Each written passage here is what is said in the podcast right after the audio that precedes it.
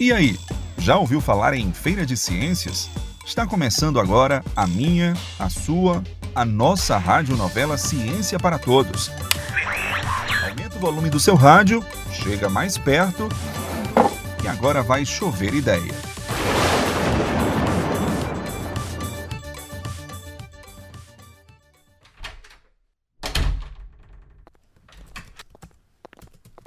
Bom dia, professor Carlos. Bom dia, Júlia. Oi, Letícia, Pedro, tudo bom? Sentem aí que eu tô ligando aqui o computador para a gente começar a nossa reunião. Eu tô muito curioso para saber que surpresa é essa que o professor Carlos preparou pra gente. Calma, gente, vocês já vão saber já. Deixa eu só conectar aqui a TV e fazer a chamada. Pera aí. Professor, eu acho que deu certo, tá chamando. Bom dia, professor Yasmin, tudo bom? Olá, professor Carlos, tudo bem e com você? Tudo bom também. Yasmin, esse é o grupo dos alunos que eu falei para você que eu estou orientando para a Feira de Ciências desse ano. Essa é a Júlia, a Letícia e o Pedro. Olá, pessoal, tudo bem com vocês? Oi, Oi, tudo bem? Yasmin, eu fiz uma surpresa para eles. Pessoal, a Yasmin é professora de Química e eu pedi ajuda para ela para falar com a gente hoje sobre uma parte do projeto que é bem importante, sabe? Qual parte, professor? Sobre o diário de bordo. Vocês já ouviram falar nele? Ouvi sim. O pessoal de Ciência para Todos fala bastante sobre esse documento, mas eu não sei muito bem para que serve, não. Eu vou adorar ajudar vocês. Quando eu estava no ensino médio, eu também participava das feiras de ciências, da minha escola, da feira estadual. Até a de feira internacional eu fui, acreditam? Que massa! Conte pra gente, por favor, como é? Conto sim, mas antes deixa eu falar. A Feira de Ciências fez até com que eu descobrisse meu dom e decidisse fazer a faculdade de Química, acreditam? Eita! Pelo que o professor Carlos me falou, vocês já tiveram uma ideia bem legal para um projeto. Mas vem cá, vocês já começaram a escrever o diário de bordo?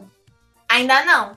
Pois cuidem! O diário de bordo é um documento muito importante e deve começar a ser feito logo no início, quando surge a ideia. Pegue um caderno mesmo e nele vocês vão escrever tudo o que fizerem na pesquisa.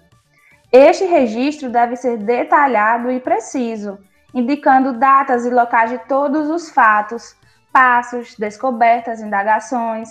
É um diário mesmo, pessoal. Por exemplo, vocês podem escrever o dia que fizerem a tempestade de ideias, depois como fizeram para escolher a pergunta e a hipótese, Podem anotar tudinho. Se precisar arriscar, não tem problema. Até nossa reunião vocês colocam nele, com data e hora e o que discutimos e o que cada um achou, por exemplo. Sim, isso serve para quê? Eu sabia que vocês iam perguntar isso. Pois é, ele é um documento que vai te ajudar muito a lembrar das informações quando vocês precisarem escrever o relatório. E na apresentação da feira, o avaliador consulta o diário de bordo para saber se, você, se foram vocês mesmos que fizeram a pesquisa e para avaliar o andamento do projeto. Já vi avaliador que foi entender um projeto somente depois de consultar o diário de bordo. Sabe o que aconteceu? Uma vez, uma professora me contou que tinha um trabalho muito bom na feira estadual, mas que o relatório estava pequeno e com pouca informação. Então ela quis ler o diário e descobriu, pelo diário de bordo, que o trabalho era muito bom e que os alunos tinham se dedicado mas que realmente faltou colocar isso de forma clara no relatório. Ela orientou que eles podiam melhorar e depois eles até ganharam um prêmio em outra feira. Eu guardo meus diários de bordo comigo até hoje aqui de recordação. Ah, então eu vou pegar um caderno aqui agora e vou separar para ser nosso diário. Vocês podem decorar, fazer uma capa bonita e é importante numerar as páginas para que o registro seja feito em ordem cronológica e para facilitar a localização. Quem fizer o registro deve assinar, pois em caso de dúvida fica fácil consultar o autor do registro. Então, Letícia, depois a gente passa limpo e digita para imprimir. Não, Júlia, o diário tem que ser feito à mão mesmo, para mostrar que vocês estão construindo o documento dia a dia. Claro que se vocês quiserem fazer parte digitada, não tem problema. Pode até imprimir um artigo, ou um texto, ou figura e colar no diário mas vocês não devem passar a limpo e imprimir, pois senão vai ficar mais difícil para contar a história do projeto.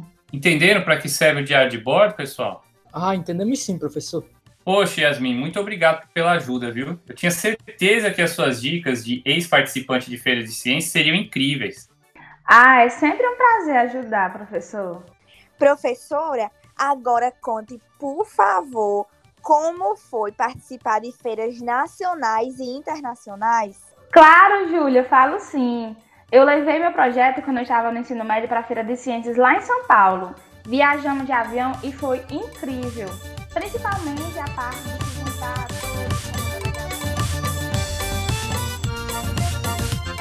O Ciência para Todos é um programa de popularização da ciência da UFESA, o ERN e do governo do estado do Rio Grande do Norte.